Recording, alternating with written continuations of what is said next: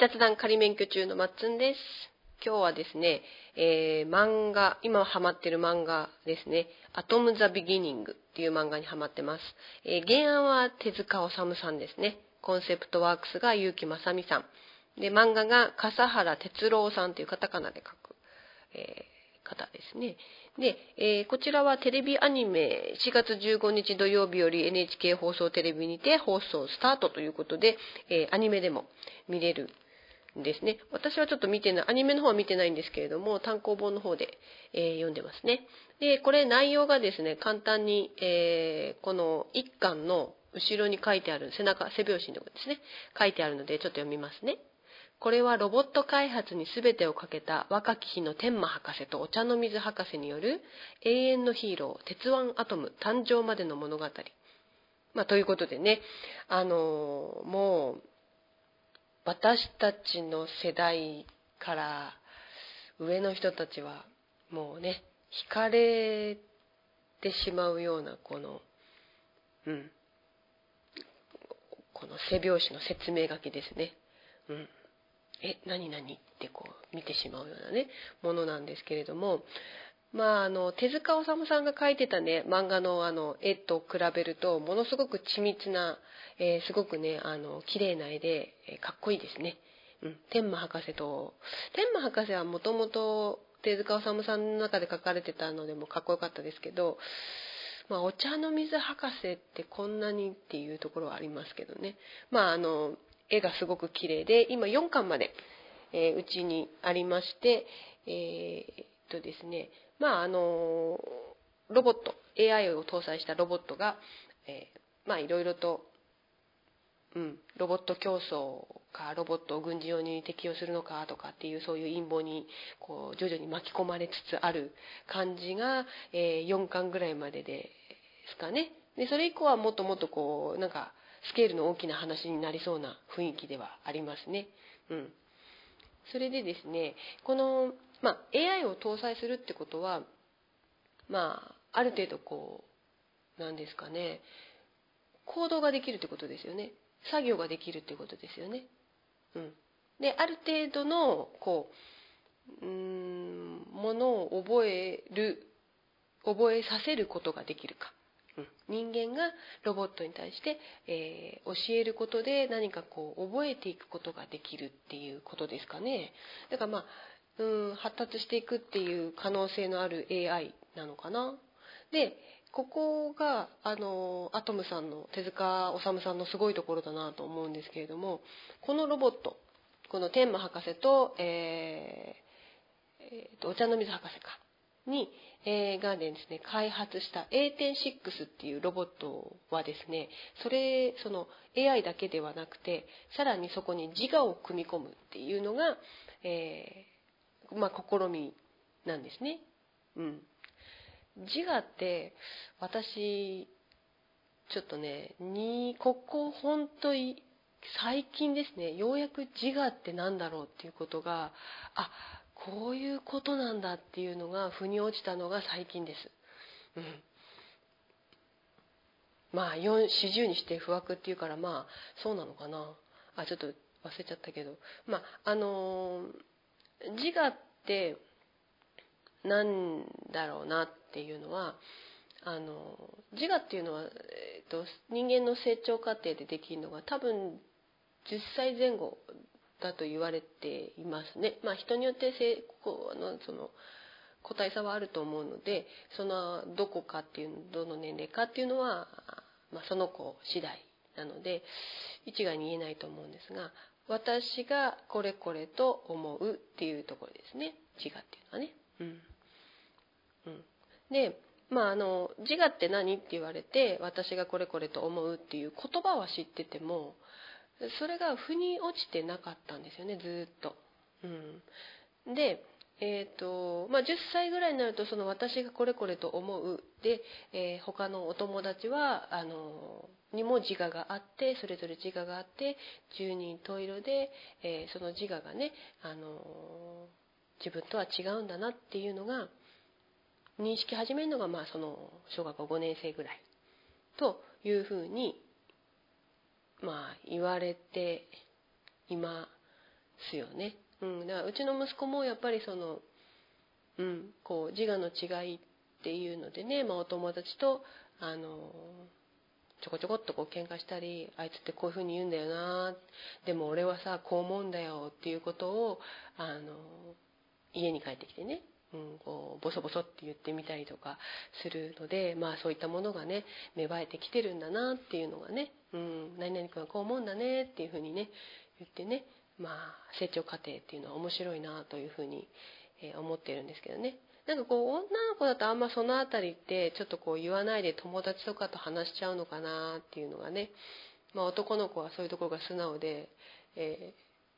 ー、ちょっとこう困ったなっていうことは、うん、まあまず親に言ってくるもんなんだなまだ言って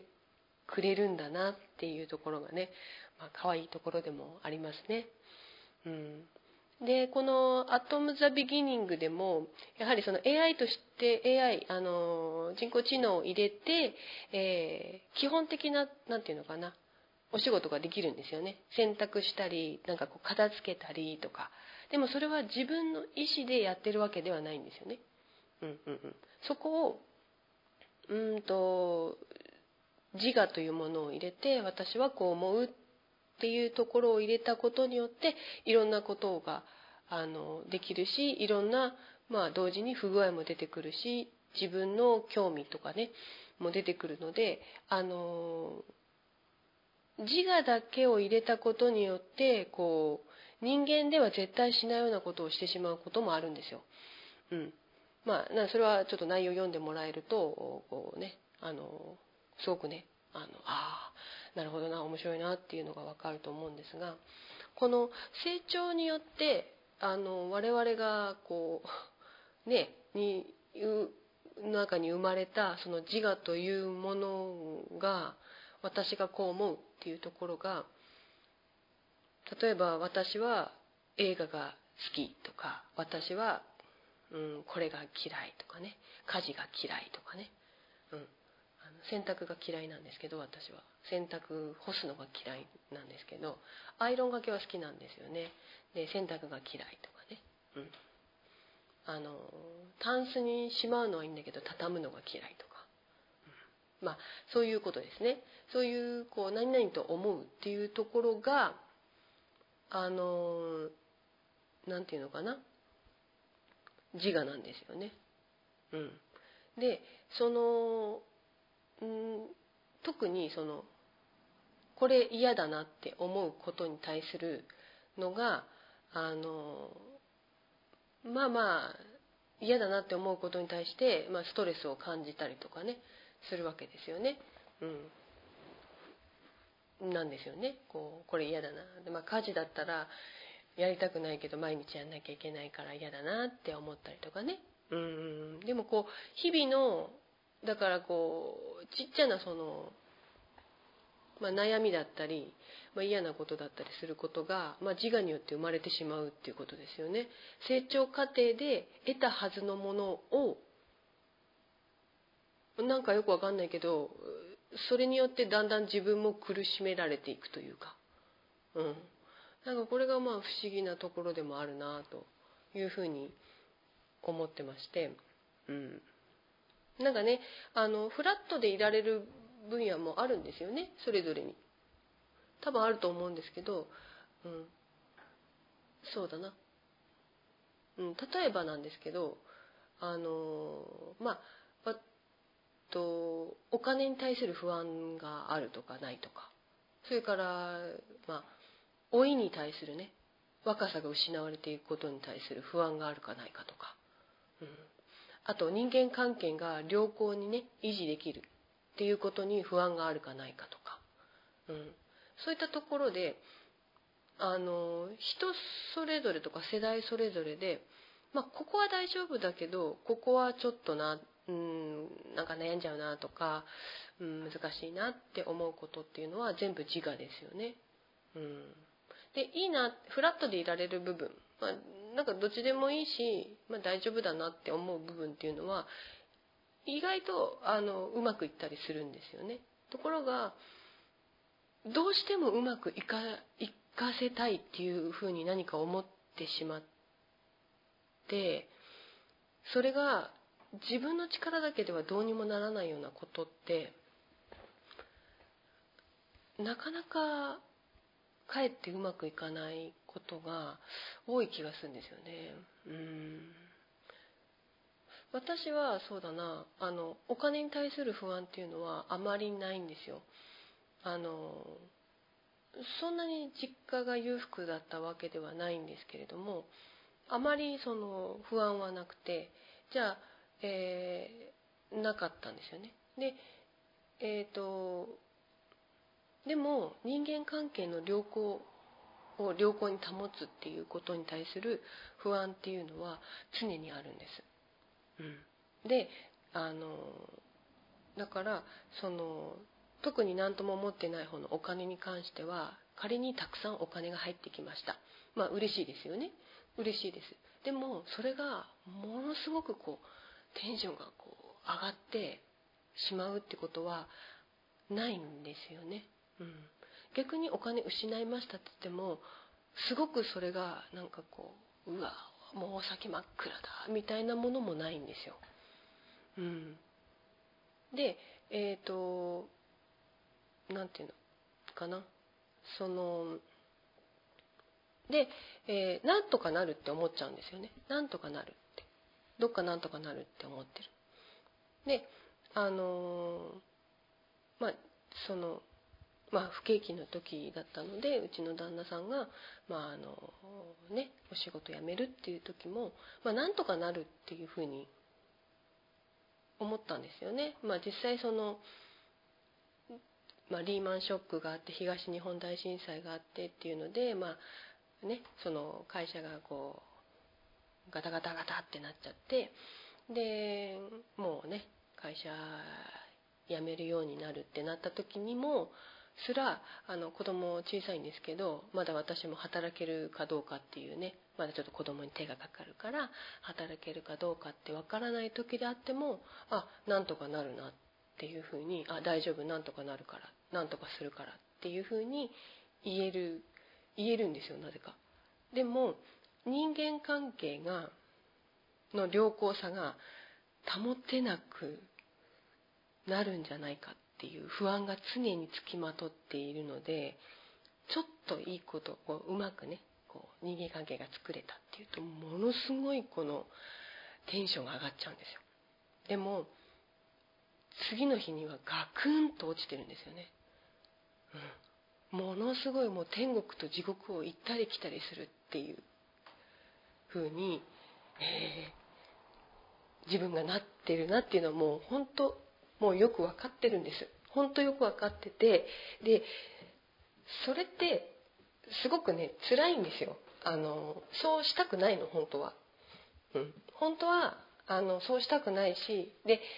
最初はポジティブシンキングで何とかしてその何とか自分はねこう改善できると思ってたの。でもちょっと違うなって。あのポジティブシンキングってあの自分には向かないなって思ったのがあってやっぱあのうんとねやっぱホルモンのバランスとかもあるしそういったことでちょっと落ち込み気味になってしまうんですね。うん、周期的にこう落ち込落ち込みやすくなるそういう時にあの無理やりねやっぱりポジティブシンキングに持っていくことがね容易じゃないんですよ。あの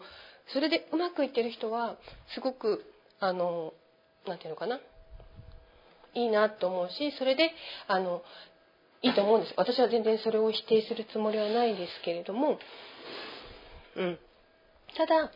あの私にはうまくいかないやり方なんだなっていうのはそこでありましたね。であのなんで私がヨガの瞑想に惹かれたかっていうとその、まあ、仏教とかねその瞑想に惹かれているかっていうともともと人間は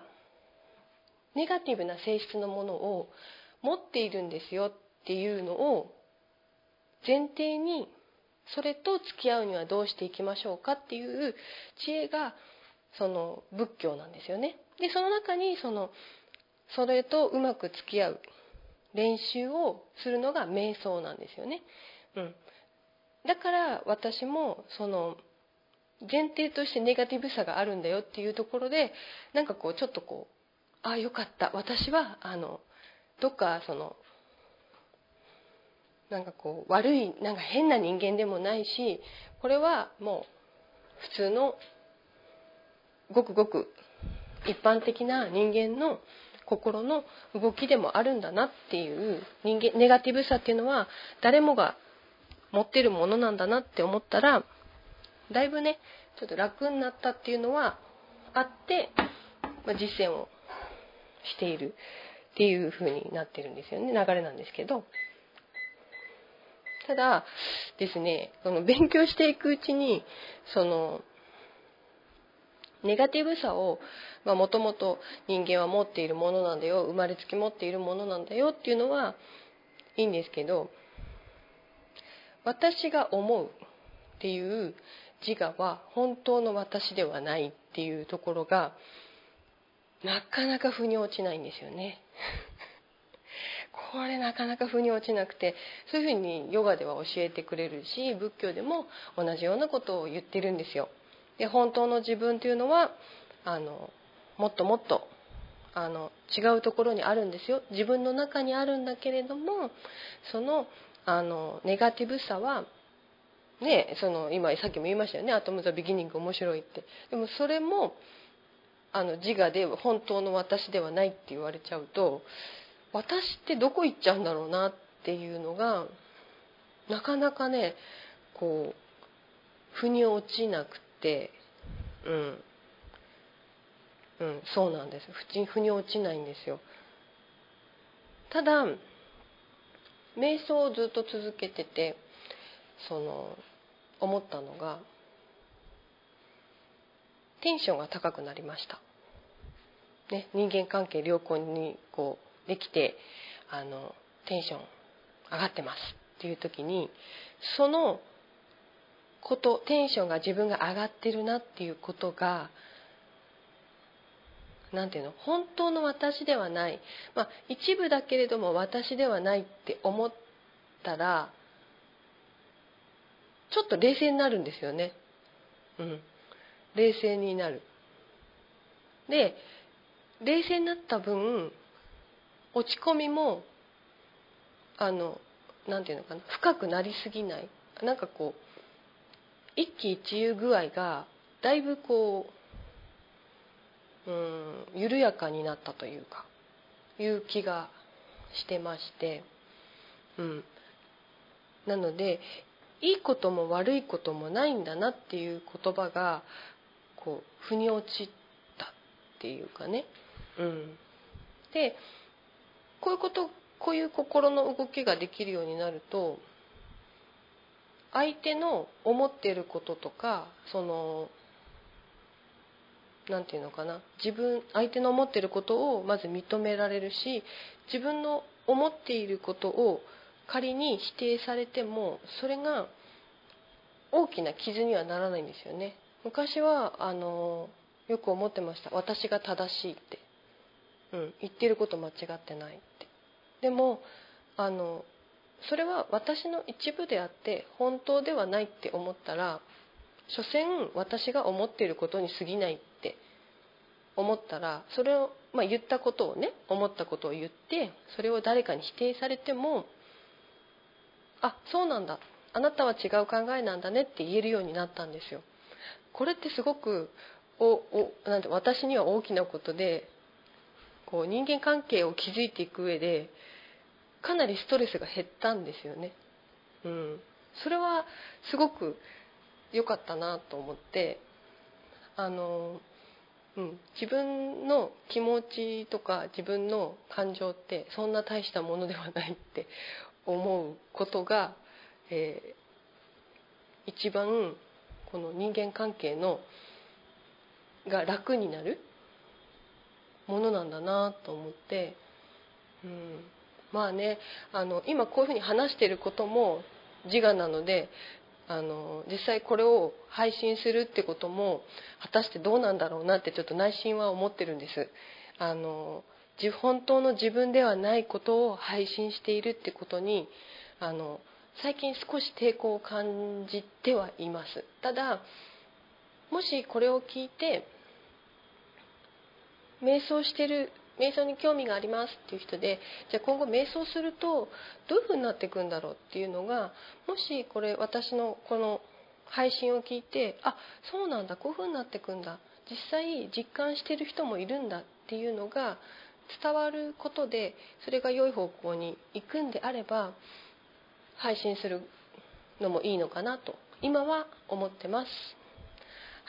心あたりで終わりにしたいと思います。雑談仮免許中まっつんでした。